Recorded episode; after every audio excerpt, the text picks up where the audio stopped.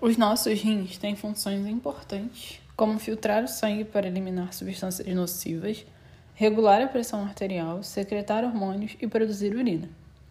O corpo humano possui dois rins.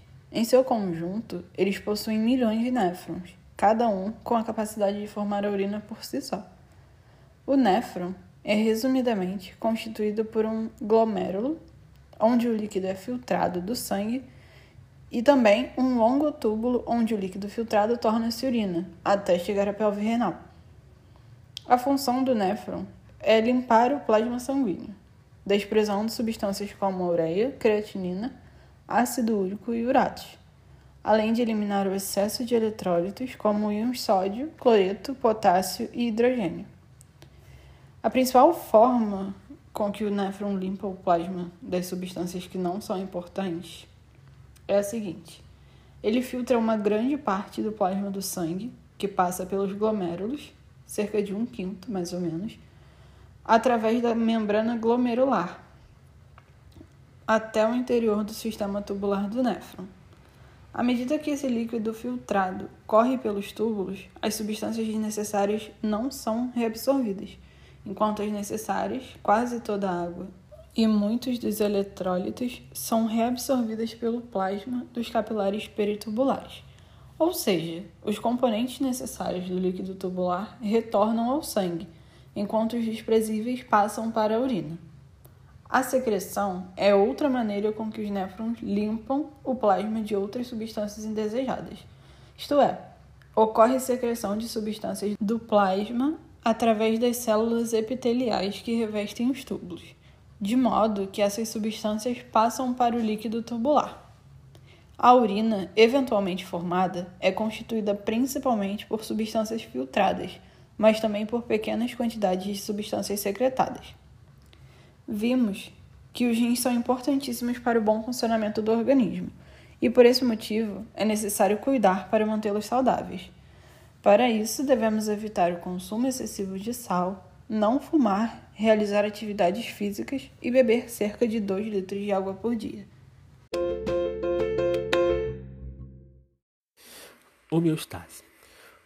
Termo utilizado por fisiologistas para definir a manutenção de condições constantes no meio interno do corpo. Órgãos e tecidos contribuem para essa constância das funções, como os rins, que mantêm constante a concentração de íons, ou o sistema gastrointestinal, que fornece nutrientes ao corpo. Até mesmo o sistema musculoesquelético, que participa da homeostase pelo simples fato que, se não existisse, os músculos do corpo não se locomoveriam para o local adequado no devido tempo e a pessoa poderia não se alimentar corretamente. Ele também proporciona mobilidade para a proteção em situações de perigo, o que bate nos três pilares para o funcionamento perfeito da homeostase. Primeiro, temperatura corporal constante. Com a mobilidade, podemos nos deslocar de um lugar mais frio para um lugar com a temperatura mais amena. Segundo, pressão arterial sem oscilações constantes. Com a mobilidade, a pessoa pode praticar exercício. E segundo o Pato, a prática de exercício diminui a pressão sistólica e a diastólica de repouso, ajudando também em outro aspecto, que são os batimentos cardíacos adequados. Feedback. Quando o equilíbrio é alterado, é devido ao fato que alguns órgãos funcionam errado. Logo, mecanismos de retroalimentação são utilizados para recompensar esse mau funcionamento. É o chamado feedback. Feedback negativo.